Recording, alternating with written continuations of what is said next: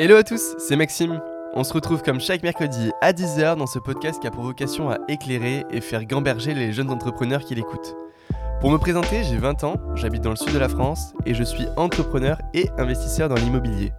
Je passe mon temps à chercher des opérations d'investissement locatif pour Green Living ou alors des opérations de marchand de biens en division foncière.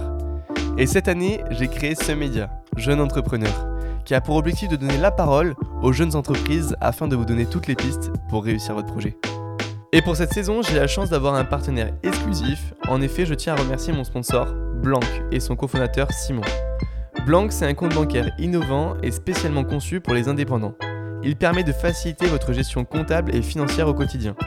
Avec Blanc, vous pourrez gérer vos finances professionnelles en toute simplicité, suivre vos transactions et accéder à des outils de gestion intuitifs, vous permettant ainsi de gagner un temps précieux pour vous concentrer sur votre activité. Simon, le fondateur de Blanc, a d'ailleurs participé au 11e épisode de mon podcast. Je vous invite chaleureusement à l'écouter après cet épisode pour en apprendre davantage sur cette solution innovante et entendre l'histoire fascinante derrière sa création. Dans ce podcast, Simon partage également des conseils précieux pour les entrepreneurs et explique comment Blanc peut vous aider à réussir dans vos projets. N'hésitez pas à visiter le site web de Blanc, www.blanc.app, pour découvrir tout ce que cette plateforme a à vous offrir et à rejoindre la communauté grandissante d'indépendants qui bénéficient déjà de ses services. Un grand merci à Blanc et à Simon de soutenir mon podcast et contribuer à l'épanouissement des indépendants. Et dans cet épisode, je reçois Julia, une jeune entrepreneuse de 22 ans qui est spécialiste du networking. Dans ce podcast, on aborde tous les sujets pour se créer un réseau solide, savoir comment l'entretenir et surtout comment s'en servir. Elle nous partage dans le podcast comment elle en est arrivée là et comment elle jongle entre ses différentes activités professionnelles. On se retrouve à la fin de l'épisode. Bonne écoute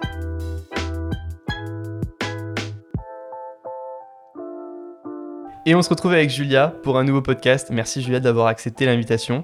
Avant de commencer, est-ce que tu pourrais te présenter simplement comme tu te présenterais à ta famille, à tes amis? Oui, bien sûr. Bah, déjà, merci à toi pour l'invitation. Donc, pour me présenter simplement, on va dire que j'ai trois activités. La première avec laquelle j'ai commencé, c'est un podcast qui s'appelle Julia Wonders et qui aujourd'hui est devenu une conférence. Donc, chaque mois, j'organise euh, une conférence euh, inspirante à Paris qui s'appelle Il est l'heure de réaliser vos rêves. Ma deuxième activité, c'est du freelance. Donc, je bosse en tant que chef de projet, donc soit des événements, soit euh, de la com, donc pas mal de post LinkedIn, de coaching LinkedIn. Ma troisième activité, c'est pour les étudiants. J'ai créé une boîte qui s'appelle Networking. Et en fait, je donne des formations auprès des étudiants sur comment développer son réseau et comment développer sa présence sur LinkedIn quand on est étudiant. Génial. Écoute, on aura le temps d'y revenir dans la deuxième partie euh, du podcast, notamment sur l'aspect networking, euh, qui m'intéresse particulièrement avec toi sur, sur ce podcast-là. Mais en premier, pour comprendre comment tu es devenue entrepreneuse, euh, tu dis entrepreneur ou entrepreneuse Toi, il y en a qui disent entrepreneuse et qui le féminisent. Euh, depuis que je bosse avec euh, Nina Ramen, je dis entrepreneuse parce qu'elle, elle, elle, féministe ou elle dit autrice, entrepreneuse. Euh, ok, donc j'aime bien. Bon, écoute, entrepreneuse, on va le garder. Alors j'avais, j'avais trouvé le bon nom. est-ce que tu peux nous expliquer dans quel cadre familial tu as évolué durant ton enfance pour qu'on comprenne un petit peu plus qui tu es? Oui, bien sûr. donc moi, j'ai été éduquée surtout par ma mère. ma mère qui a été salariée et euh, bah, j'ai eu une enfance hyper, euh, hyper gay, tu vois, euh, une mère qui était vraiment hyper présente dans mon éducation, qui est vraiment un gros pilier. Et mon père, lui, était entrepreneur, il a créé plusieurs boîtes qui n'ont pas toujours... Enfin, ça a été difficile, tu vois, ça a été difficile. ça m'a pas donné une vision forcément rose de l'entrepreneuriat, donc je sais pas si ça m'a donné envie d'entreprendre ou pas, je sais pas si c'est ça qui m'a donné envie d'entreprendre. Et, est parti, mon père est parti à l'étranger quand j'avais 13 ans, donc c'est ma mère qui m'a éduquée. Donc euh, on est vraiment resté euh, hyper proches. Et sinon, euh, en, en, termes d'éducation, moi j'ai toujours été un petit peu la très bonne élève. Tu vois, ma mère a jamais eu à se soucier de mes notes. Tu vois, j'ai jamais été la cancre de service au contraire. Plutôt première de la classe. Ouais, ouais, ouais, plutôt très première de la classe. mais qui a pas du tout confiance en elle, qui a des gros problèmes de syndrome de l'imposteur. Tu vois, j'arrive pas du tout à être ambitieuse ou à viser les, meilleures écoles. Je me rappelle au moment de de faire ses choix pour après, tu vois. Mes profs me disaient de viser haut et tu vois, de me, enfin, de, viser les grosses prépas, les Henri IV, les Sciences Po et tout. Et, euh, et franchement, il a fallu qu'on me pousse pour que je le fasse, tu vois, enfin, pour, pour que je le mette, parce que moi, je m'en c'est pas capable. Et, et enfin, mes parents ont fait des grandes études, mais ils n'ont pas fait des, des, grandes écoles. Et donc, du coup, c'était un peu difficile au début pour moi de d'oser, tu vois. C'est même pas une sorte de grande école, parce que dans l'entrepreneuriat, les gens s'en foutent en général des grandes écoles, mais c'est une sorte d'ambition, tu vois. Une sorte de pas se mettre de plafond euh, à son ambition. Ça, c'était assez difficile. Et euh, finalement, souvent, bah, on m'a poussé. Et du coup, je me suis euh, autorisée à, viser un peu plus haut. Mais, mais ouais, en un mot, je dirais que j'ai eu une mère vraiment hyper. Un, un, soutien, tu vois, un vrai pilier dans ma vie. Et, et euh, c'était peut-être difficile euh, au, début, euh, quand j'ai voulu entreprendre, elle n'était pas hyper rassurée, tu vois, mais finalement, maintenant, elle voit tous mes projets, elle, voit que ça marche bien. Du coup, elle est fière de toi. Ouais, maintenant, elle est plutôt très fière de moi. Bon, génial. Et tu rêvais de faire quoi comme métier quand tu étais dans cette période collège, lycée? Donc, cette période d'enfance qui est assez proche. On le disait juste avant, tu as 22 ans. Au collège, je rêvais de décoratrice d'intérieur. Donc, ça n'a rien à voir avec ce que je fais aujourd'hui. Vraiment, ça a duré hyper longtemps ce projet-là jusqu'à la seconde. Et ensuite, en seconde, ma prof de français m'a dit euh, que qu'elle m'a dit, est-ce que tu connais le, milieu des prépas? Moi, je connaissais pas du tout. Et c'est là en fait que j'ai commencé à me renseigner sur ce que c'était et euh, à voir que ça débouchait sur des écoles de commerce. Donc je me suis dit, euh, enfin, à partir de là, ça a commencé à me tenter. Et après en terminale, elle m'a dit, en fait, pourquoi pas tenter Sciences Po? Donc j'ai c'est à ce moment. En fait, je n'avais même pas un objectif professionnel. C'était juste euh, des choix d'école plutôt que des, que des objectifs pro, tu vois. Mais euh, en fait, tu vois, cet objectif de devenir décoratrice intérieure, je me suis dit non, je me voyais plus être un truc plus business, tu vois, enfin plus cadre, entre guillemets, tu vois. Et, et j'ai un peu délaissé mon objectif de, de déco parce que c'était très créatif, mais finalement, je me voyais faire un truc plus euh, intellectuel aussi. Et, et après, c'est juste après en une fois que j'étais vraiment j'avais terminé ma prépa et que je suis rentrée en école que j'ai commencé à me poser des questions sur euh, l'entrepreneuriat et tout. Mais euh, pendant un, an et demi ou deux ans, il n'y avait pas grand-chose qui sortait. Tant que tu as, tant que as la tête dans des trucs académiques, en vrai, c'était assez dur de se projeter pour après. C'est dur hein, parce qu'on est très très scolaire, euh, très théorique et pas très pratique dans le, dans le, dans le cursus de, formation, que ce soit au collège, au lycée. Je crois qu'au collège, on a un stage de troisième d'une semaine. Quoi, donc euh, finalement, on ne se rend pas compte de ce que c'est que le monde professionnel si notre entourage nous montre pas et nous partage pas ça. Donc euh, je rejoins un peu ton avis sur ça. après, moi, je savais que je voulais pas faire d'études et que c'était mort pour moi. Qu'est-ce que tu as fait du coup après ta terminale? Après ma terminale, bah, j'ai raté Sciences Po. Ok. du coup, tu l'as tenté quand même. J'ai tenté. C'est déjà pas mal. Ouais, j'ai tenté. Je suis allée jusqu'aux euros, mais j'ai raté les euros. Euh, et donc j'ai fait une prépa éco. Ok. Donc là, c'est vraiment deux ans où euh, j'avais vraiment pas de pas de sortie. Tu vois, j'avais pas de. Après, je m'en plains pas. Tu vois, j'ai adoré mes années de prépa. C'était vraiment hyper épanouissant au niveau intellectuel. Mais c'est sûr qu'au niveau euh, vie perso, projet, entrepreneuriat et tout, j'avais rien du tout. C'était vraiment deux ans à faire des dissertes. Et, et ensuite, j'ai tu passes les concours d'école. Donc, euh, j'ai passé les concours pour le top 10 des écoles et j'ai eu euh, GEM, qui est une école à Grenoble. Donc, j'étais très contente. Ok. Grenoble, école de management. Et euh, ça s'est passé comment, du coup, sur tes études supérieures? Une fois que je suis entrée en école de commerce? Ouais. Bah, c'était trop bien. Bon, le seul bémol, c'était que c'était la période du Covid, quand je suis entrée en école. Donc, j'ai pas eu la la vibe école de commerce, tu vois, avec tout ce qu'on m'avait décrit exactement. Mais je pense que c'était un, un cadeau finalement, parce que le fait qu'il n'y ait pas de sortie, je m'étais dit, ok, euh, il faut quand même que je profite de cette école pour faire autre chose, euh, tu vois, que j'en tire profit d'une autre manière. Et du coup, j'ai vraiment exploité le côté euh, réseau, le côté... Enfin, comment je peux développer un, projet pro. Et moi-même, c'est à cette période-là que j'ai commencé à lancer mon podcast, tu vois. et aussi à organiser des TEDx. Donc en fait, je m'étais dit, je peux pas faire la vie étudiante, mais je vais en profiter pour développer mes projets perso, trouver un stage, enfin, essayer de de développer des nouvelles compétences. Et en fait, euh, franchement, c'est une période où j'ai énormément appris parce que après deux ans à faire des trucs très très théoriques, tu vois, j'avais une soif de projet et de faire des trucs euh, ultra concrets. Et, euh, et c'est à ce moment-là aussi que je me suis prouvé des trucs à moi-même, tu vois, de dire, ok, ça fait deux ans que tu, enfin, que tu t'es jamais confronté à autre chose que des cours ou des desserts et tout. Et là, en fait, je voyais que j'adorais cet environnement-là. Et c'est aussi là qui m'a conforté en me disant que je suis à ma place, tu vois, je suis au bon endroit et j'aime ce que je fais. Ok. Super, euh, super intéressant. On va y revenir du coup sur la partie networking juste après.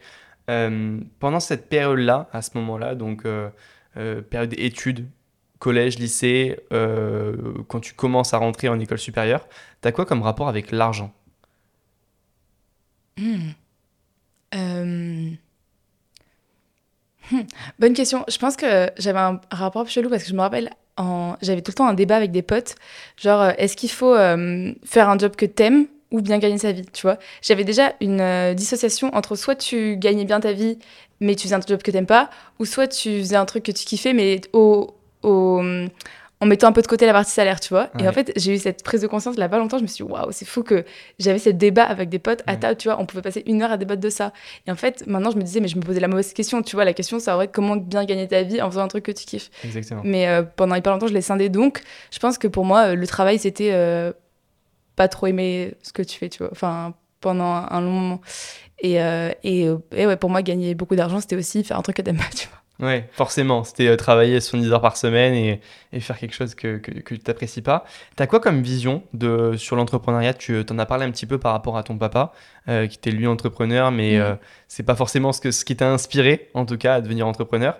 Est-ce que tu as des personnes qui t'ont plus inspiré, en tout cas, dans tes, en école de commerce ou quoi, à devenir entrepreneur? Mmh, Ouais, quand je suis arrivée en école de commerce, juste avant, en fait, j'étais encore en prépa à ce moment-là, et ils faisaient souvent venir des anciens élèves de la prépa pour euh, nous montrer un peu bah, qu'est-ce que tu pouvais faire euh, à la sortie d'études et tout. Là, je me rappelle, il y avait une entrepreneuse qui était venue, euh, qui avait créé une boîte qui n'avait pas forcément marché, mais en fait, j'aimais juste son mindset, tu vois, j'aimais trop sa façon de...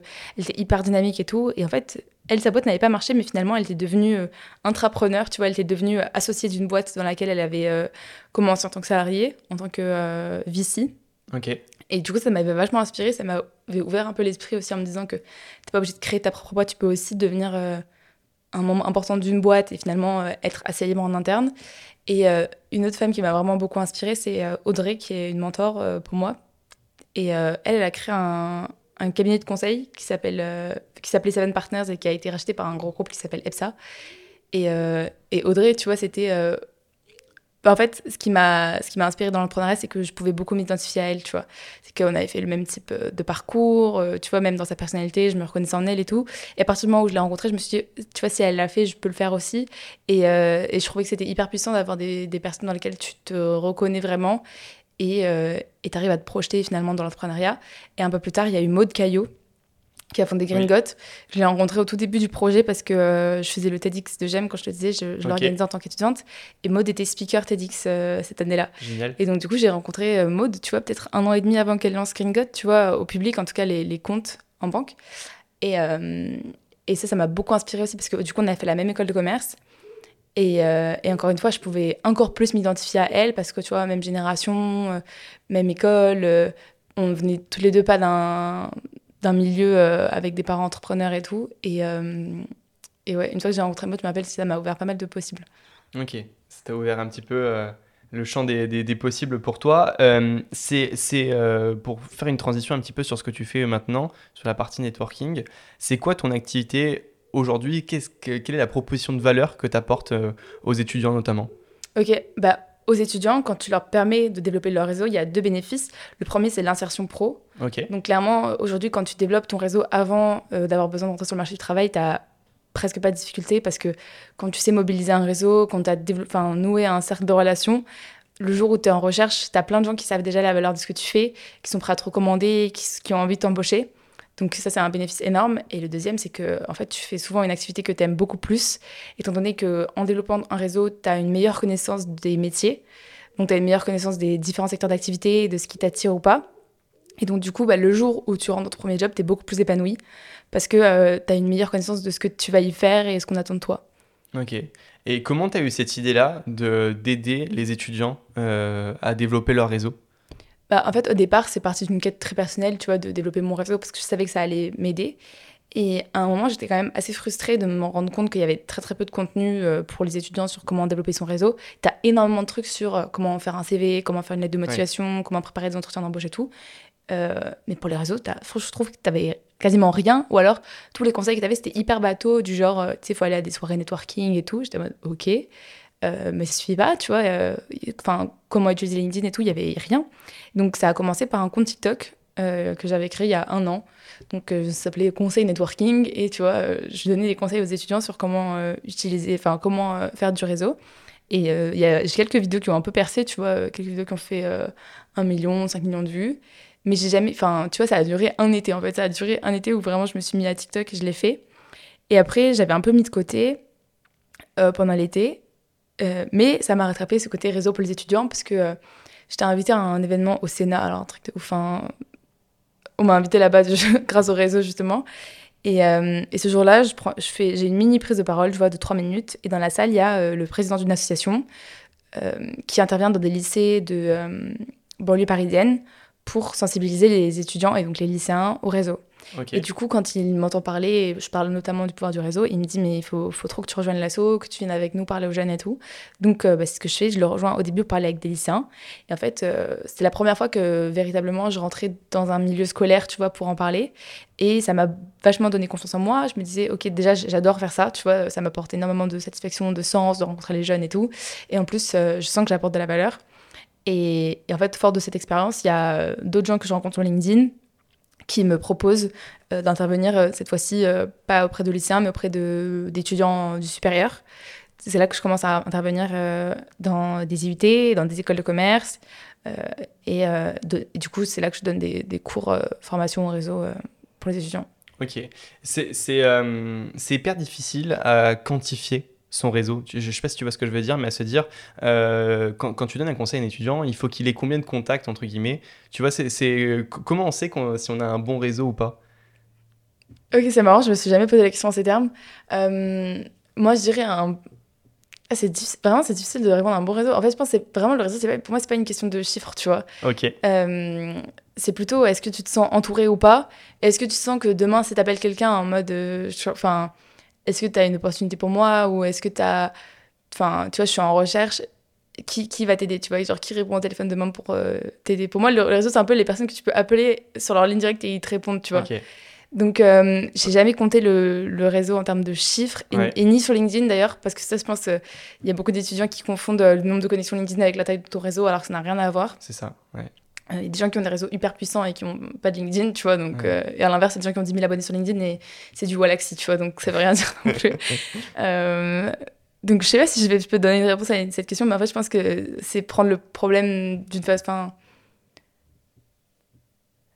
Ouais, moi, je le comptabiliserai pas en termes de, de nombre parce que tu Non, vois, tu, conseilles pas de quantifier un petit peu, de se dire euh, à partir de ce moment-là, ouais, j'ai quand même pas mal de personnes dans mon, dans, dans mon réseau. euh, tu vois, moi, je, je, je parle d'un point de vue purement immobilier, peut-être que c'est pas Mhm. adapté à tous les milieux, mais d'un point de vue immobilier, moi, un, un chasseur immobilier, quelqu'un qui euh, fait du développement foncier, s'il a pas au moins 150, 200 agents immobiliers dans son euh, portefeuille de, de, de contacts, etc., euh, ce que tu veux dans son CRM, peu importe, ben, c'est qu'il a pas assez bossé pour développer son réseau. Ok, Tu vois ce que je veux dire? Oui. Euh, Un agent immobilier, il faut qu'il ait euh, 3-4 diagnostiqueurs, parce que euh, ça suffit pour tourner, etc. Il faut qu'il ait 10-15 euh, entrepreneurs dans, dans l'immobilier pour faire les travaux de rénovation.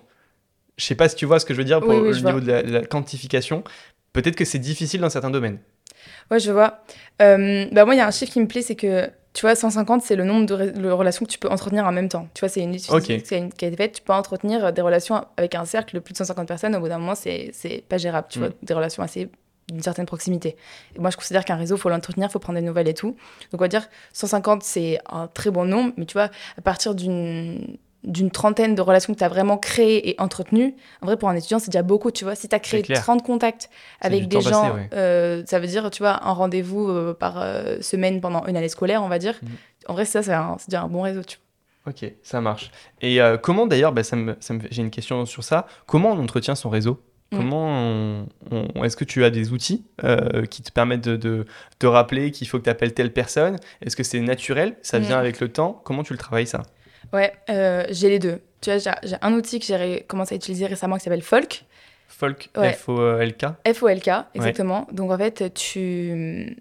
C'est trop bien parce que depuis LinkedIn, tu as un petit euh, plug. Tu vois, en fait, une fois que tu ajoutes l'extension euh, Folk sur, euh, Google ton Chrome, ouais, ouais. sur Google Chrome, ensuite sur LinkedIn, à chaque fois que tu vas sur Un profil, il y a écrit Add to, add to Folk. Ok, ça marche. Et donc, du coup, tu peux ajouter des gens et tu peux créer des rubriques. Par exemple, rubrique podcast, tu vois, donc tous les invités du podcast, tu peux les mettre. Rubrique IMO, tu vois, tous les gens. Ok, génial. rubrique, je sais pas moi, visio LinkedIn.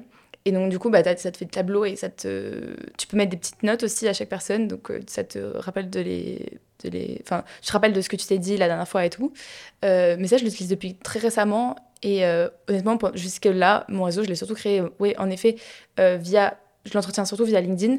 Euh, tu vois, des personnes qui arrivent dans mon fil d'actualité, je me dis, ah tiens, ça fait longtemps qu'on ne s'est pas parlé et tout, et ils font un post, ben, je commande leur post et après, je vais, euh, je vais leur envoyer un message pour, leur prendre des, pour prendre des nouvelles et tout. Très bien. Euh, sinon, moi, j'ai euh, j'ai presque aucune notification activée sur LinkedIn, sauf les anniversaires. Euh, je trouve les anniversaires, c'est un, trop bon, c'est un moyen trop facile d'entretenir le réseau, tu vois. Euh, donc tu souhaites la personne, tu souhaites joyeux anniversaire à la personne et ensuite t'en profites pour euh, prendre des nouvelles. Tu vois les changements de poste et Ouais. tout en général aussi c'est des, c'est des bonnes. euh, C'est une technique que je fais et c'est ce que j'ai dit sur le, un des podcasts où j'ai été invité. C'est que ma famille va me tuer parce que je suis très mauvais en anniversaire. C'est-à-dire que ma famille, je leur souhaite même pas, mes amis, je leur souhaite même pas. Par contre, à tous mes clients et à toutes les personnes avec qui je collabore, etc., dès que j'ai la date de naissance, mais ça va être sur un compromis, je vais voir la date de naissance d'un client, etc., hop, je vais la prendre et je vais l'ajouter à mon calendrier et je suis sûr que je vais pas le louper parce que tu l'appelles dans sa meilleure journée de l'année. Ouais. Et euh, enfin, nous, pour, euh, pour l'immobilier, c'est génial, quoi. Tu l'appelles pile au bon moment, pile au moment où euh, il est trop content, trop heureux. Et souvent, comme c'est des relations éphémères, l'immobilier, euh, tu vas avoir un bien à la vente pendant trois mois, et puis après, plus personne va te rappeler pendant cinq ans. Enfin, la personne ne va pas te rappeler pendant cinq ans. Et bien, il y a très peu de personnes professionnelles qui euh, s'appellent de- à ce moment-là. Donc, euh, qui t'appellent toi, ils disent Ah ouais, il pense à moi régulièrement, etc. Donc, c'est pas forcément vrai ou quoi que ce soit, mais ça permet de l'entretenir et d'avoir euh, un, un super tips. Donc, c'est une très bonne idée, ça, Mhm. les, euh, les anniversaires. Ouais, franchement, trop bonne idée de ce que tu fais. Qu'est-ce que je fais d'autre? Ouais, un truc que je fais souvent aussi, c'est quand j'ai fait une visio avec quelqu'un et tu vois, qui m'a vraiment apporté quelque chose à un moment ou qui m'a vraiment aidé, Ouais.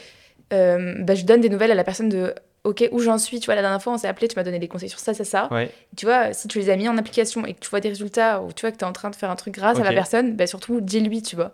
Parce qu'en en fait, il faut se dire, la personne, elle t'a donné du temps et le fait de voir que non seulement tu as pris ses conseils au sérieux, tu les as appliqués en plus à des résultats, ça fait trop plaisir, tu vois. Euh, donc pour moi, ouais, une des meilleures personnes de remercier, une des meilleures façons de remercier quelqu'un et d'entretenir son réseau, c'est aussi de dire, euh, de partager ton évolution euh, perso.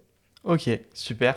J'ai un cas concret à te, te- te poser euh, par rapport au networking. Euh, Je me pose pas mal de questions sur mon activité professionnelle. Je pense qu'il y en a beaucoup euh, de, des auditeurs qui, pareil, se posent des questions. Et j'hésite souvent à aller à des salons, à des after-work, pour réseauter, pour entretenir mon réseau ou pour me, l'agrandir, créer des nouvelles rencontres. Mais ces rencontres-là, moi, elles me paraissent assez éphémères, assez superficielles. Est-ce que tu aurais quelque chose à me dire par, par rapport à ça? Est-ce qu'il y a un réel intérêt à un moment donné à échanger avec beaucoup, beaucoup de personnes, euh, à toujours vouloir agrandir son réseau? Ou des fois, parfois, en tant qu'entrepreneur, il faut mieux se focus quand même sur son travail, sur son activité et à la développer? Je sais pas si tu vois ce que je veux dire, mais il y a une différence entre toujours faire des visios avec tout le monde, euh, n'importe qui, euh, aller dans des salons, aller dans des afterwork qui sont pas, euh, qui correspondent pas forcément à ce qu'on veut réellement pour son travail, son business, et puis y aller de temps en temps et être focus sur son travail. Mm, ouais, je vois. Euh, plusieurs choses dans ta question qui sont Ouais. intéressantes. Déjà, euh, il y a plein d'événements networking où vraiment euh, la vibe, elle est pas très authentique et tout. Ok. Euh, donc, en fait, si t'es pas trop aligné avec ce genre d'événement et qu'il n'y a pas forcément des contacts intéressants pour toi euh, dans ce genre d'événement, je te conseille pas forcément d'y aller, tu vois. Euh, et à l'inverse, essaye de trouver des réseaux d'immobilier où, tu vois, là où t'aimes vraiment l'esprit, tu vois. Parce qu'il y, a- forcément, dans chaque secteur d'activité, il y a plusieurs types, tu vois. Euh, dans l'entrepreneuriat, tu vois, il y a des événements où moi j'irai jamais. Par contre, il y a la Founders Night que j'adore et là c'est vraiment mon univers. Et ben ça, je, enfin, quasiment, je rate pas une, tu vois. Euh, donc il y a ça. Et ensuite, pour moi, ce qui est important pour le réseau, c'est quand même de développer une habitude de développer un réseau, tu vois. Euh, donc habitude à la fois de tisser des, nouveaux liens et à la fois d'entretenir les relations précédentes. Et je pense que c'est bien de, même quand tu as la tête dans ton activité, tu vois, de prendre un moment dans ta semaine qui est dédié euh, au réseau, soit pour créer de nouvelles relations, soit pour l'entretenir. Euh, mais pas, tu vois, euh, c'est pas, comment dire, switcher de full travail à full... Ouais, bien sûr. Mais c'est pas facile hein, d'être régulier sur ça. Euh, Enfin, moi, je le vois à titre perso, c'est pas facile. J'ai l'impression que c'est une organisation et ça me demande de la rigueur. Parce que soit à un moment donné, je vais faire tous les salons qui existent et pendant trois semaines, je bosse pas. Soit pendant euh, euh, un mois, bah, je crée pas mon réseau, etc. Et je suis focus sur le travail. C'est difficile d'agencer pour moi les deux.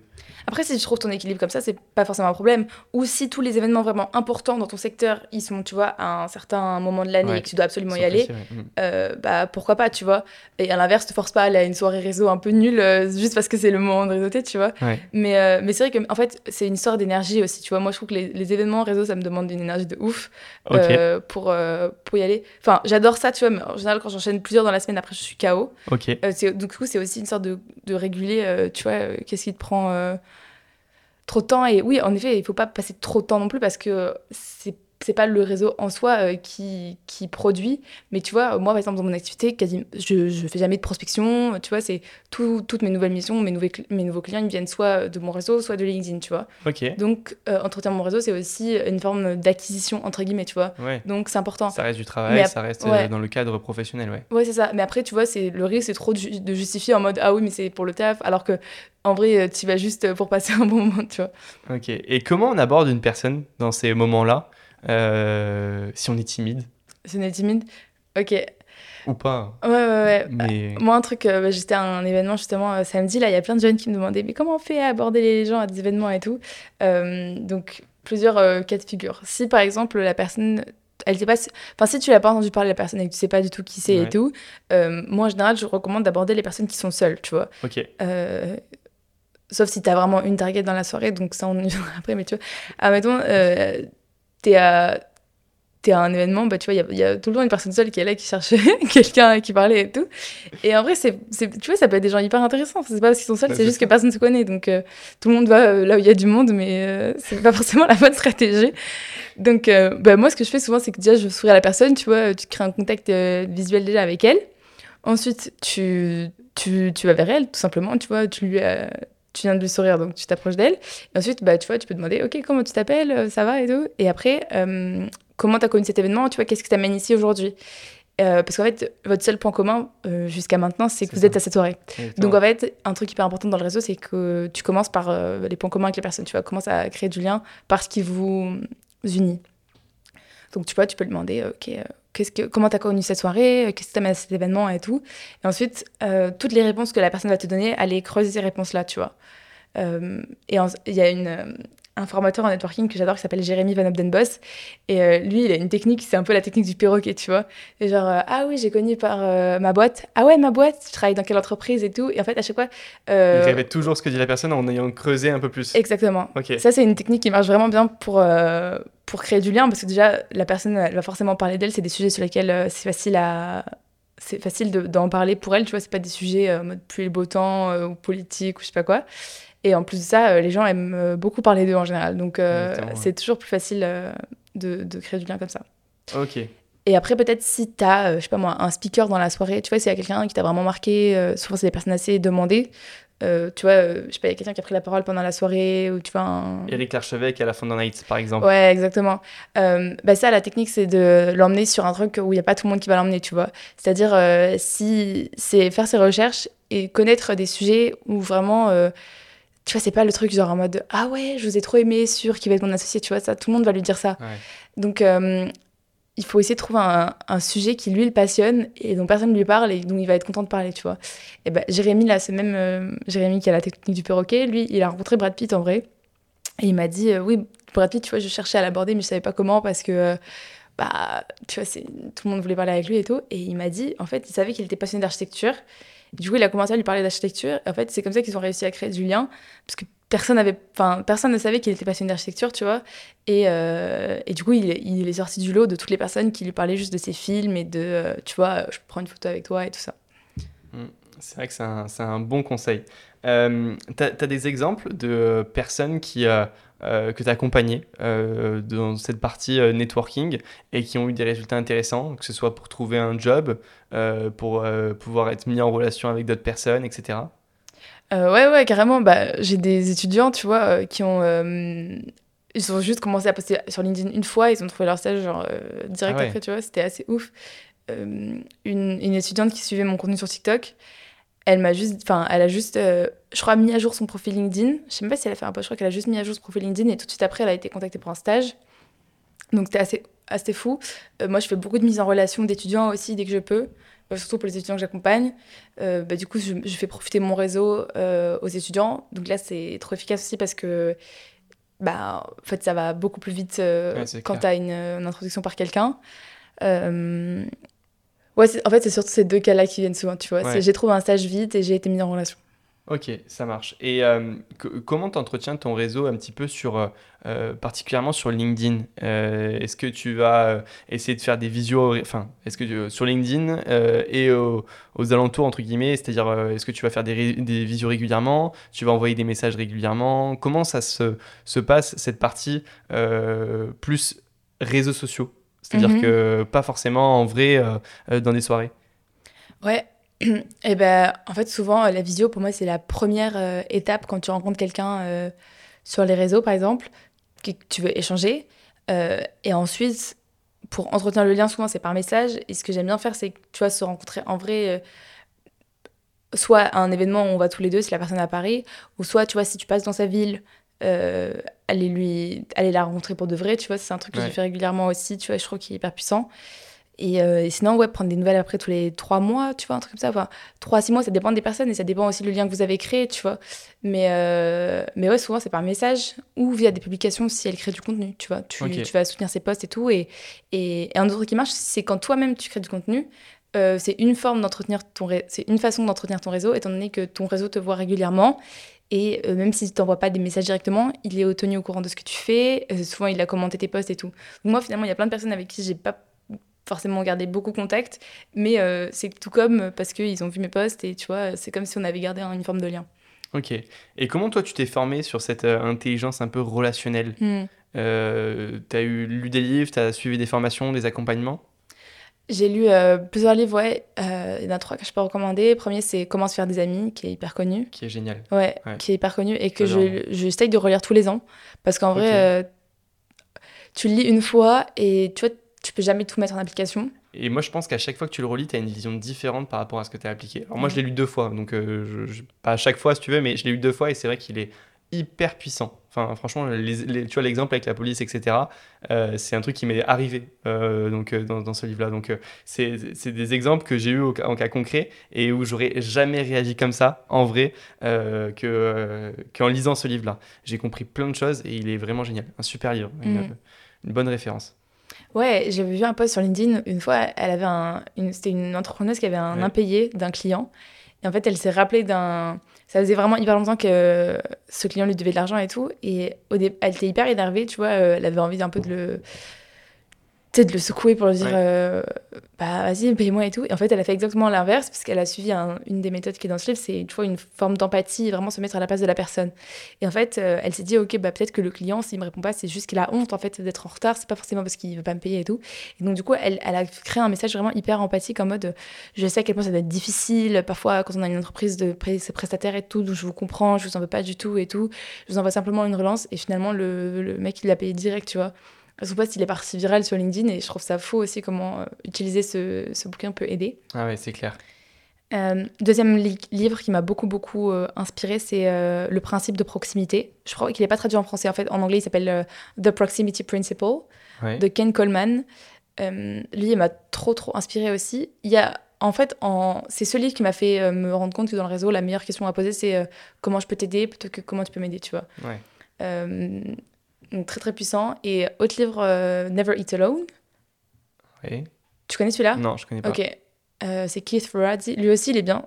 Euh, Il est très bien. donc ne mangez jamais seul. Donc, pour l'entretien du réseau, lui, par exemple, il dit bah, tu vois, de faire des déj très souvent avec les gens de ton réseau. Donc, en fait, lui, limite, tu tu dois jamais manger tout seul chez toi. Tu vois, profite de chaque occasion pour faire un déj, un petit déjeuner avec quelqu'un de ton réseau, rencontrer de nouvelles personnes et tout ça. Et sinon, ouais, en intelligence relationnelle, euh, je pense qu'aussi, t'as- parfois, tu as, une facilité aussi avec euh, le, le contact, euh, tu vois, le relationnel. Et du coup, ma, ma- mon enjeu maintenant, c'est comment je peux, euh, comment dire, prendre du recul sur ce que je fais déjà naturellement pour en, en dégager des principes, tu vois, des, Ouais. des méthodes. Mais les bouquins, c'est pour ça que les bouquins aident, parce que du coup, ils créent, ils ont déjà les méthodes. C'est clair. Et tu as, suivi des formations, des accompagnements? J'ai pas suivi de formation sur les réseaux. Par contre, il y a la formation de Jérémy qui est top euh, sur euh, les entrepreneurs. Bah, toi, d'ailleurs, dans l'immobilier, c'est hyper intéressant Ouais. pour toi. Euh, elle s'appelle Business Entourage, formation. Et elle est trop bien. Enfin, moi, j'ai fait son séminaire Mm. euh, de trois jours. Donc, ouais, c'est une forme de formation. Mais sa, sa formation en ligne, elle est plus longue que ça et elle va plus loin dans le contenu, tu vois. Mhm. Séminaire, c'est aussi pour rencontrer des gens. C'est une autre vibe. Bien sûr. Mais, mais je peux la recommander de source sûre. Bon, bah écoute, génial. Euh, C'était un peu dans la question de- que je te posais avec Eric Larchevêque, mais comment on contacte une personne qui est hyper occupée euh, et que, avec laquelle tu ne, peux, tu ne penses pas pouvoir accéder? Tu vois, euh, j'ai des, idées d'invités dans le podcast que j'aimerais bien euh, rencontrer, mais il y a parfois où je me dis, j'ose pas, tu vois, je commence à écrire le message et après, je supprime, je me dis euh, non mais il voudra jamais. Mm. Le podcast entre guillemets, il est trop petit, il faudrait qu'il fasse des, des, centaines de milliers d'écoutes pour qu'il soit intéressé. Et même des podcasts comme ça, lui, euh, pff, ça l'intéresse pas. Il a rien à, à apporter. euh, Enfin, il a rien à Gagner. à gagner, pardon, de venir sur, à faire un podcast comme ça. Ok. Deux choses. Euh, soit tu vas au culot et tu te dis peut-être que lui, il a rien à gagner, mais toi, t'as rien à perdre à, le demander- faire. Ouais. Au, au pire, tu te prends un nom. Ou euh, un des moyens les plus puissants, c'est la mise en, relation, tu vois. Donc, euh, qui tu peux connaître dans ton réseau à toi, qui peut te faire une intro à ces personnes-là, tu vois? Et Peut-être, euh, ou peut-être faire des, des middle steps, tu vois? Euh, Ouais. Je sais pas qui tu vas inviter, mais euh, moi, c'est Valran du Crayon qui m'a beaucoup parlé de ça. C'est que lui, il a un média où, il, tu vois, il, Ouais. il a des personnalités de fou. Et à chaque fois qu'il termine l'interview, il demande euh, qui est-ce que tu me recommandes euh, d'inviter sur ce podcast?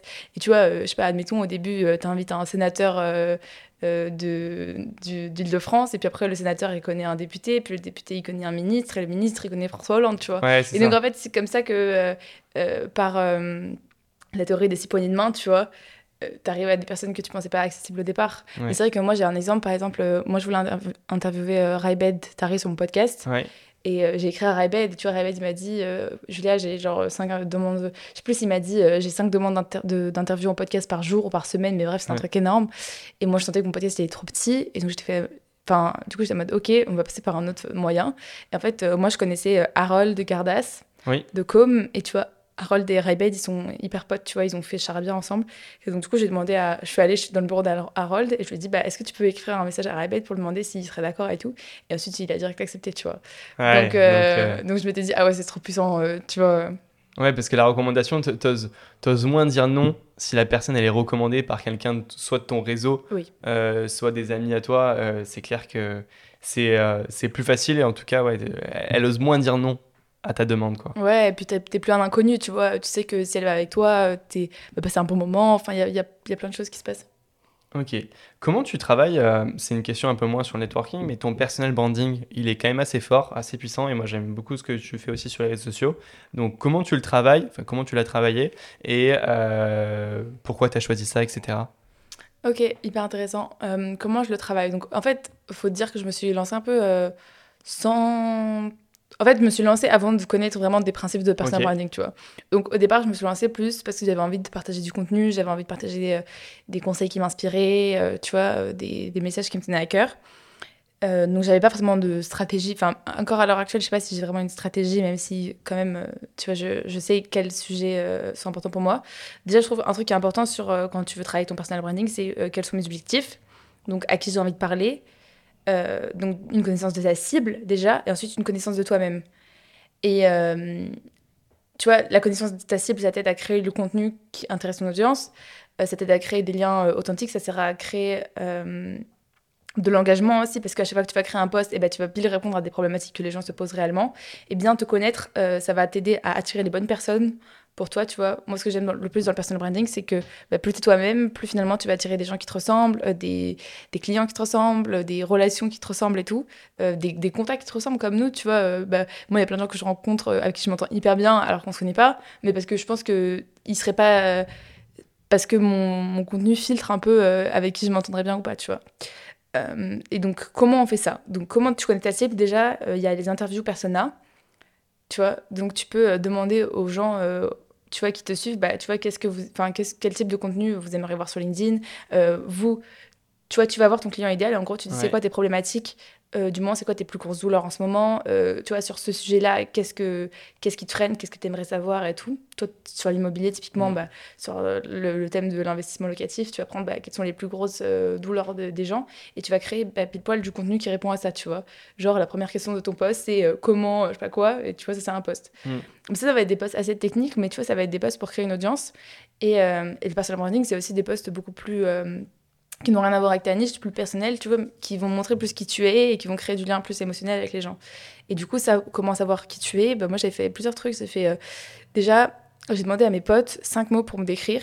Ok. Tu vois, ça c'est hyper, euh, Ouais. hyper intéressant comme exercice parce qu'il il y a des choses qui pour toi sont normales et en fait qui ne le sont pas du tout pour les autres. Ouais. Tu vois, par exemple, ouais, il y avait, euh, je sais pas, genre pétillant, euh, euh, euh, ambitieuse, euh, solaire, souriante et tout. Et donc, euh, quand tu en as conscience, tu te dis, ok, bah, je vais peut-être plus mettre ça en avant. Enfin, tu as conscience que c'est tes forces, tu vois. Donc, déjà, tu, tu vois pas les choses pareilles. un gros travail sur mes valeurs aussi. Donc ça, il y a plusieurs sur les valeurs, il y a plusieurs exercices que tu peux faire. Tu vois, tu as des tables de valeurs et tu, choisis dans toutes les tables, euh, je sais pas, au début 10 valeurs. Et puis après, tu refais la liste des valeurs et puis tu rechoisis. Un autre truc qui peut aider à connaître tes valeurs aussi, c'est de choisir dans ta vie des moments euh, très forts. Tu vois, des moments où, je sais pas, tu t'es mis à pleurer ou des moments où tu étais très heureux. Et en fait, de rattacher à chaque fois à quelle valeur ça vient nourrir, tu vois. Ok. Euh, genre, euh, tu vois, dans, dans, quel moment de ta vie tu t'es senti le plus utile ou de, enfin, au quel moment tu étais hyper bien et tout. Peut-être que ça vient nourrir euh, le côté relationnel. Moi, j'ai, dans mes valeurs, il y a beaucoup la justice, il y a beaucoup le kiff, tu vois. Enfin, moi, le, plaisir, c'est une valeur hyper importante. Et du coup, ça, souvent, les gens, ils me disent que ça se voit dans ma com, tu vois, parce qu'ils me mm. disent, ouais, ça se voit, t'as l'air hyper épanoui, ça se voit que tu kiffes ce que tu fais et tout. donc, ça, c'est un truc qui m'a aidé. Est-ce qu'il y a d'autres choses qui m'ont aidé Ouais, c'est vraiment connaître tes objectifs sur LinkedIn aussi, tu vois. Euh, moi, pendant un an et demi, j'ai posté sans vraiment savoir ce que c'était mes objectifs, tu vois, parce que j'avais pas forcément de trucs à vendre. Et maintenant que j'ai les formations networking, que j'ai ma conférence, c'est beaucoup plus clair pour moi parce que je me dis, ok, mes objectifs sur LinkedIn, c'est vendre des conférences, enfin, c'est remplir mes conférences quand j'en fais, et c'est euh, trouver des nouvelles euh, opportunités de faire des formations auprès des étudiants, tu vois. Et donc, du coup, bah, déjà, le contenu que tu crées, il va être plus orienté pour ces objectifs-là, tu vois. Ok. Quand tu fais du contenu pour des étudiants, c'est des écoles qui t'appellent et qui te payent pour, euh, pour ça Ouais, c'est ça. C'est des étudiants directement ouais, C'est ça. Donc en fait, ma vraie cible, c'est pas les étudiants, c'est euh, les écoles qui vont m'appeler, tu vois. Ok. C'est ça, c'est pour ça que c'est important. Moi aussi, pendant hyper longtemps, je me, je me, trompais et je me disais qu'il fallait que je crée du contenu pour les étudiants. Ouais, en fait, ça m'a servi à un moment, tu vois. Mais en fait, ma vraie cible, c'est les responsables carrière des écoles, si tu veux. Ok. Ça marche. Et tu, euh, tu oses les contacter en direct pour proposer tes services euh, sur LinkedIn euh, ou c'est eux qui te contactent? Ouais, je prospecte jamais. donc, bien sûr que je, en fait, je pourrais. En fait, j'en ai contacté certains plus pour, pour faire du réseau, pour comprendre un peu mieux, tu vois, leurs enjeux et tout.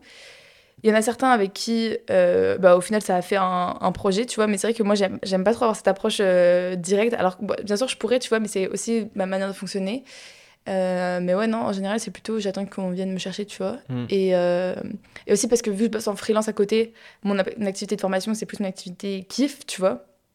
C'est pas mon activité principale. Mais, euh, mais tu vois, dès que j'ai des sollicitations. tu vois, en fait, je pourrais pas remplir ma journée de ça, tu vois. Parce que j'ai mon activité freelance. Donc ça me va que ce soit des missions ponctuelles, finalement quand euh, tu vois, on me sollicite pour un besoin. Ok.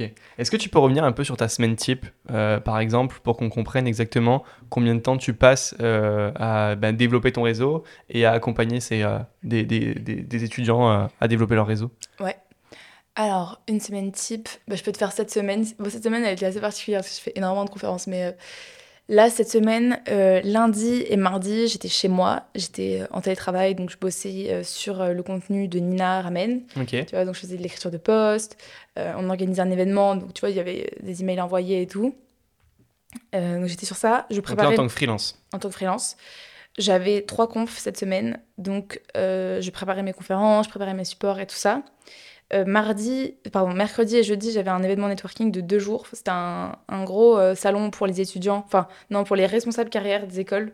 Donc là, il y avait que ma cible, tu vois. Donc ça, c'est le genre d'événement trop bien euh, auquel aller quand, quand tu fais du réseau et tout, parce que bah, t'as pile ta cible, tu vois. Mm. Moi, par exemple, je suis pas allée à Vivatech, parce que Vivatech, c'est un côté innovation, et il n'y a pas ma cible, mais par contre, j'ai des clientes à moi dans le... quand je bosse avec Nina, qui m'ont dit mais Vivatech nous on trouve tous nos clients euh, là-bas parce qu'il y a vraiment euh, notre cible est là-bas tu vois et elle est quasiment impossible à approcher dans l'année. Ou alors si on devait la prospecter sur LinkedIn on, passerait des heures alors que là tu la vois en live tu peux lui parler et en fait euh, il signe plein de contrats à Vivatech tu vois. Donc ça peut être comme ça aussi. Mm. donc j'ai passé deux jours sur ce salon là j'ai donné une conférence et puis le reste j'ai assisté aux, événements pour faire mon propre réseau.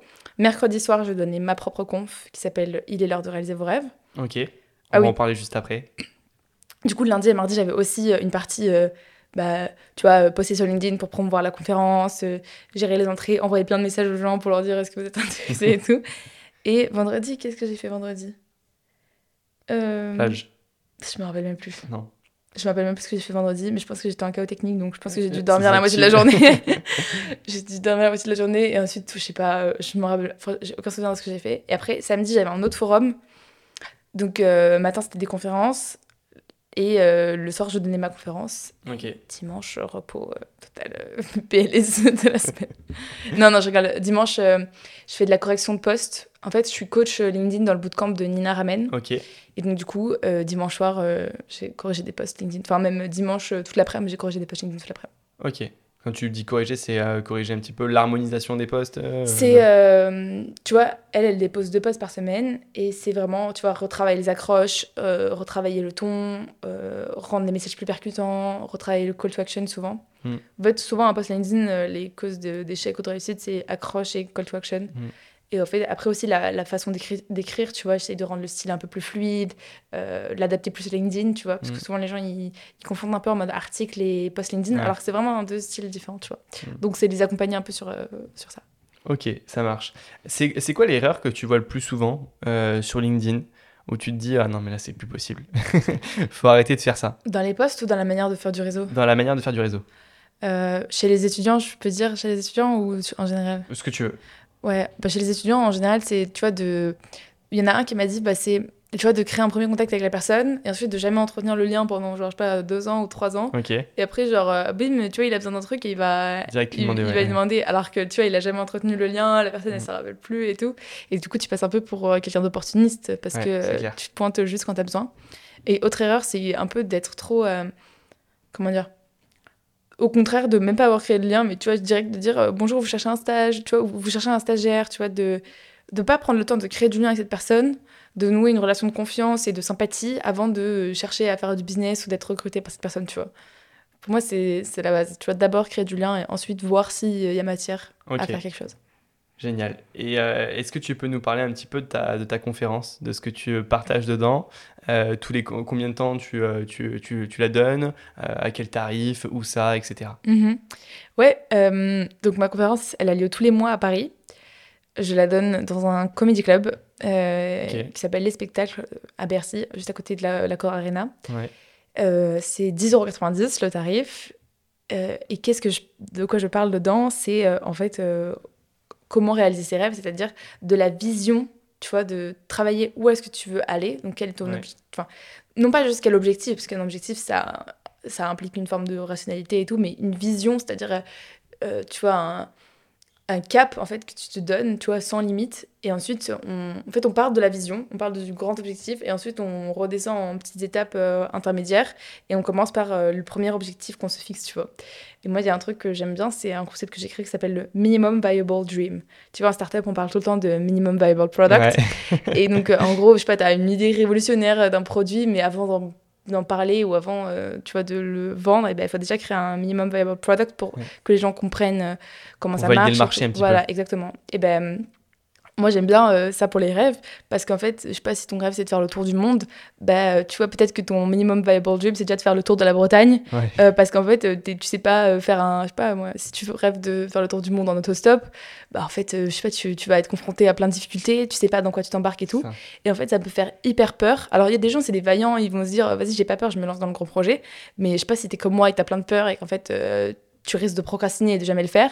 Et ben, mieux vaut commencer par un objectif plus, plus atteignable, qui te paraît beaucoup plus euh, facile, Mhm. mais en même temps qui te met déjà en action, tu vois, et qui euh, te confirme ton intérêt pour le gros projet, tu vois. C'est le premier pas qui est pas- Exactement. déjà pas facile à faire Ouais. et euh, qui te confirme aussi que tu apprécies et que tu as envie de le faire.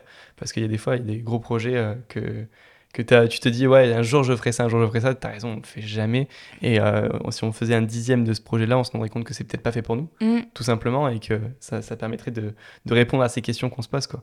Ok, super intéressant. À chaque fois, tu modifies un petit peu ou c'est toujours la même. euh, Là, c'est la troisième édition. Ouais. Donc, ouais, en fait, à chaque fois, je fais des, des petites modifications, mais gro- grosso modo, le, rem- le thème, il reste le même. Euh, là, la, la grosse modif que j'ai faite, c'est que j'ai une intervenante qui fait du breathwork. Je sais pas si tu connais ce que c'est, mais c'est une forme de respiration, euh, Respiration, très ouais. intense.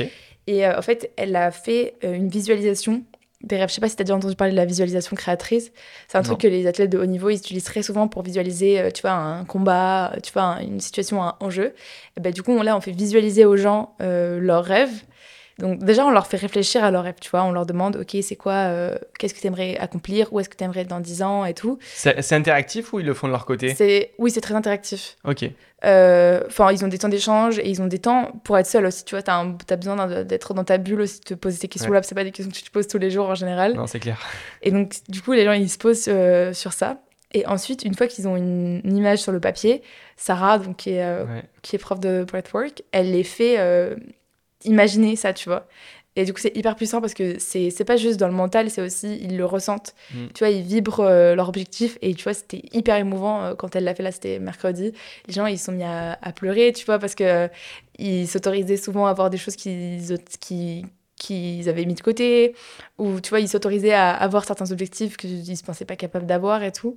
Et parfois, il y a des trucs qui leur, qui leur étaient jamais venus, mais tu vois, qui ont, qui ont ressurgi, tu vois. J'ai une pote qui m'a dit, bah tiens, euh, ça m'est venu de faire une fondation pour les enfants, tu vois, d'avoir un truc, alors qu'elle est photographe et donc elle n'avait jamais euh, pensé à ça, tu vois, mais, mais euh, le fait d'être dans l'exercice, elle s'est rendue compte qu'il y a des choses qui lui tiendraient à cœur de faire et qu'elle ne fait pas parce qu'elle peut-être elle y pense pas, tu vois. Mm. Elle prend pas le temps de faire cette introspection qui lui permettrait d'avoir euh, un peu d'idées par rapport à ça. C'est génial, franchement, c'est euh, une super. C'est quand le, la prochaine édition? La prochaine, j'hésite. C'est soit le 9 août, soit le 25 septembre. J'hésite à en faire une pendant, pendant mes vacances en fait. Parce que, ah, c'est vacances, ok. Bon, bah, écoute, tu, tu, l'annonceras sur tes, euh, sur tes réseaux sociaux, j'imagine. Oui, oui, Bon, ok, très bien. De toute façon, il y a une liste. En fait, il y a une liste d'attente pour comme une newsletter pour savoir les prochaines dates. Du coup, je pourrais te donner le lien si tu veux le partager. Avec grand plaisir. Et, et au moins, peu importe mes, mes, décisions de date, les gens sont au courant. Ça marche. Euh, est-ce que tu as rencontré des difficultés un peu à développer euh, euh, tes projets, notamment celui-là par exemple, que tu aimerais nous partager et savoir, ce qui m'intéresse le plus, c'est savoir comment tu les as surmontés mm. Ouais, la plus grosse difficulté que j'ai eue, c'était pas forcément pour cette conférence, c'était comment je me suis lancée en freelance. Ok. Donc c'était il y a un an et demi. En fait, je m'étais, moi j'ai voulu me lancer en freelance surtout parce que je, je m'étais acheté une formation en ligne. Et tu vois, il fallait absolument que je finisse cette formation. Et, à l'époque, euh, tu vois, j'avais acheté cette formation un peu à l'aveugle en me disant, bah, c'est bon, euh, je trouverai des façons de gagner de l'argent pour le faire, tu vois. Sauf qu'au départ, euh, j'avais une première cliente. Donc, je lui faisais un peu des petites missions comme ça. sur son... C'est une fille qui était podcasteuse. Donc, je lui faisais des petites missions, genre créer des réels pour son podcast, créer des légendes sur son podcast, créer des pages LinkedIn et tout. en fait, c'est une mission qui a duré deux mois. Et après ça, je m'étais rendu compte que, en fait, merde, j'avais juste une cliente. En plus, elle est. Euh, comment dire Moi, j'avais pas une réelle expertise, tu vois. Donc, à cette période-là, j'avais 20 ans. J'avais 20 ans, ouais. ouais. Donc, toi, à 20 ans, déjà, c'est ce que tu fais. Mais moi, tu vois, c'était la période où je venais quand même à peine de développer mes projets, tu vois. Donc, j'avais le podcast, j'avais le TEDx, mais ça, ça restait des activités très bénévoles. Je, je rémunérais rien. Euh, et, c'était une période de gros questionnement en me disant, OK, c'est quoi ma zone où vraiment j'ai des compétences et je peux les monétiser, tu vois. Et euh, franchement, bah, je savais pas. et donc, c'était hyper difficile. Donc, non seulement je savais pas exactement quelles étaient mes compétences, mais en plus, j'étais comme aujourd'hui, pas dans un mindset. Euh, moi, je suis pas la meuf qui a dit, ouais, tu vas prospecter à, mort, tu vas trouver des clients comme ça et tout. Je marche beaucoup plus au feeling. Et donc, du coup, moi, ça, ça c'est pas dans, mon, dans ma manière de fonctionner, tu vois, de, de prospecter les gens et tout. Et du coup, j'attendais plus d'avoir des opportunités euh, pour le faire. Enfin, j'attendais plus d'avoir des opportunités via ma création de contenu euh, pour vraiment me lancer euh, dans un projet en free. Et en fait, ce qui a été difficile, c'est que ben, pendant cette période où, tu vois, j'avais pas de revenus freelance, ben, je me suis... j'ai repris un job de serveuse dans un bar, tu vois. Donc, c'était un peu bizarre parce que j'étais en mode, OK, downgrade, off, tu vois. J'ai bossé dans un bar pendant six mois. Donc autant te dire que niveau énergie physique et mentale, c'est hyper difficile parce que c'est hyper crevant t'es payé au lance-pierre euh, quand t'es serveur. Euh, mais c'était une période de, en vrai assez drôle et surtout qui m'a appris pas mal d'humilité et de résilience et de patience. De me dire qu'en fait, euh, créer une boîte ou trouver des clients ou tu as trouvé ton expertise, ça prend parfois des mois, voire des années. Tu vois, les personnes qui se reconvertissent dans un nouveau, dans un nouveau projet, bah, ça prend beaucoup de temps à savoir qu'est-ce que tu veux faire, dans quoi t'es bon et tout. Et j'ai quand même mené mon introspection pour savoir euh, ce qui me plaisait. Donc en fait, il s'est avéré que j'avais deux, deux projets de cœur. C'était une partie vraiment euh, marketing événementiel et une partie, euh, tu vois, conférence, écriture, écriture, écriture de livres et tout. Je suis en train d'écrire un livre. Et en fait, tout ça maintenant, c'est hyper clair pour moi. Mais ça, je l'avais, j'avais commencé à le défricher pendant cette période d'introspection, si tu veux. Donc finalement, cette période a été ultra bénéfique parce que c'est là où je me suis vraiment posé les bonnes questions en me disant, ok qu'est-ce que j'aime, qu'est-ce que j'aime pas, qu'est-ce qui rapporte de l'argent, euh, pourquoi, pourquoi j'aimerais être payé, comment j'aimerais trouver des clients et tout. Et après, ça met un peu du temps avant de s'aligner et avant de fonctionner. Et, et maintenant, euh, ça va. Génial. C'est quoi ton, ton objectif euh, à court moyen terme et après à long terme? Ouais. C'est alors c'est hyper difficile, c'est une question hein, je- que je comprends, mais si tu as fait tout ce travail d'introspection, je pense que tu as quelques éléments de réponse. Mhm. Moi, j'avoue que je sais pas. Tu vois, c'est mon objectif à très long terme. C'est quand même quelque chose de, de difficile. Ouais. Euh, à court moyen terme, ouais, c'est publier mon livre. Ok. Donc, euh, T'en es où de ce projet-là? j'en suis que j'ai trouvé ma maison d'édition. Ok. Euh, j'ai écrit, j'ai un mentor qui m'accompagne, donc ça, ça avance quand même assez bien. Là, j'ai écrit, j'ai le, en gros, j'ai le sommaire et j'ai le premier chapitre. Donc, il me manque, bon, il me manque quand même pas mal, hein, tu vois, mais, mais en fait, le, je pense que la plus, le plus dur, c'est de se dire vraiment, ok, je le prends ce projet au sérieux, tu vois. Ouais. Genre, enfin, pour moi, c'était le plus dur, ça a mis bah, un an et demi, tu vois. Ok. Et, et maintenant, une fois que j'avais la maison d'édition avec moi, bon, c'était quand même pas gagné parce que mon syndrome de l'imposteur il était quand même encore présent et j'étais en mode ok même si la maison d'édition elle me suit moi j'y croyais quand même pas à, à- c'est pas que j'y croyais pas c'est que je me sentais encore un peu euh, tu vois euh, pas pas euh, totalement légitime de faire ça parce que j'étais jeune mais en fait ça n'a rien à voir et, euh, et donc ouais là le- la sortie elle est prévue en février 2024 tu vois février mars 2024 Ok, donc c'est déjà fixé, il y a déjà une date, etc. Ouais, après, tu vois, je pense que dans l'édition, il y a toujours beaucoup de enfin, il y a toujours des retards parce que Ouais. t'as toujours des imprévus et je pense que ça se passe jamais exactement comme tous les gens qui écrivent des livres et m'ont dit qu'ils devaient les publier avant, mais en fait, Ouais. ils ont, ça, a eu, euh, ça a décalé. Donc, euh, bah, c'est l'objectif que je me fixe en tout cas, février-mars 2024. Et à plus long terme, bah, moi, pour.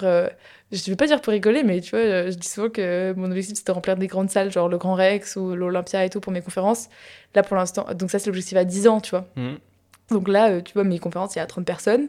Mais je me dis, ok, si tu organises euh, une conférence à 30 personnes chaque mois et que c'est toujours 30 personnes différentes, bah, sur 10 ans et genre euh, 30 fois 12 fois 10, tu vois, je sais pas combien ça fait, mais tu vois, les 3000 personnes, tu les remplis, tu vois. Donc euh, voilà l'objectif. Ok, donc on- de continuer à grandir et de rêver grand. Exactement. Exactement. Mais en plus, c'est ce que tu partages, donc tu as, bien raison. Euh, écoute, pour clôturer un petit peu euh, ce, ce- podcast, est-ce que. Enfin, j'ai deux dernières questions euh, à te poser. Est-ce que tu aurais un conseil? Tu en as donné pas mal, tu as apporté beaucoup de valeur dans ce podcast et je te remercie pour ça. Mais est-ce que tu aurais un conseil à donner à un jeune entrepreneur qui nous écoute aujourd'hui? C'est la fameuse question de fin que je pose à chaque fois à, chaque invité, qui t'a impacté toi personnellement en tant que freelance. Euh, et que tu t'es dit, euh, voilà, ce conseil-là, il, il peut servir à d'autres personnes. Mm. Bah, je peux en donner deux. La petite qui gratte. D'abord, le, Vas-y, premier- le premier que j'ai donné, c'est forcément pas une surprise par rapport à l'épisode, mais c'est de bien s'entourer, tu vois. Euh, à la fois de, de mentors. Euh, moi, je t'ai dit, les premiers mentors, c'est eux qui m'ont pouf- hein, qui m'ont poussé à entreprendre parce que je m'étais dit, ok, si- déjà, je m'identifiais à eux, donc j'y croyais plus. Et en plus, c'est eux qui m'ont donné les conseils euh, vraiment dont j'avais besoin au, début, tu vois. Et même euh, à chaque moment, à chaque projet que je lançais, j'avais des mentors. Là, par exemple, pour écrire un livre, j'avais des mentors. Pour lancer ma propre conférence, j'avais un mentor, tu vois. En fait, à chaque fois que je fais un truc, j'essaie de m'entourer de quelqu'un qui l'a déjà fait avant euh, pour qu'il partage un maximum de son retour d'expérience et que je fasse pas les mêmes erreurs que lui, tu vois. Euh, et qu'au contraire, il me partage ce que lui, il aurait aimé faire différemment et tout ça. Et deuxième conseil que j'aimerais partager, c'est vraiment sur euh, tout ce qui est le travail de mindset, de croyances limitantes. Moi, ça m'a beaucoup, beaucoup aidé de faire ça. Tu vois, quand j'avais peur de créer ma boîte, je me dis, OK, t'as peur de quoi?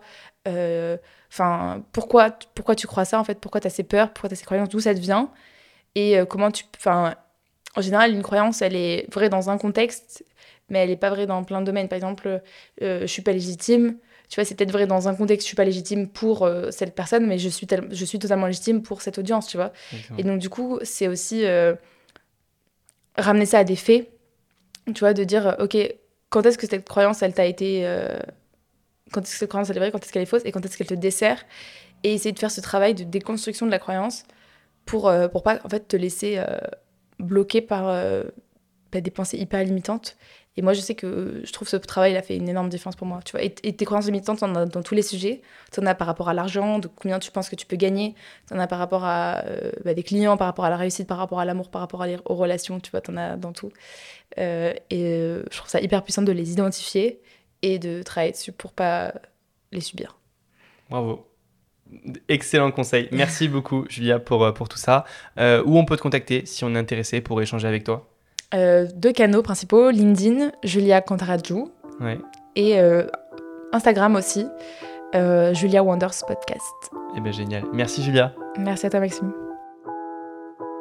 Je vous remercie d'avoir écouté Jeune Entrepreneur jusqu'à la fin. Si le podcast vous a plu et que vous voulez le soutenir, n'hésitez pas à le partager à la personne à qui vous avez pensé en l'écoutant et surtout à mettre 5 étoiles sur la plateforme où vous l'avez écouté, ça me ferait extrêmement plaisir. J'en profite aussi pour remercier une nouvelle fois mon partenaire Blanc qui me permet de faire évoluer le podcast. Toutes les informations les concernant sont dans la description.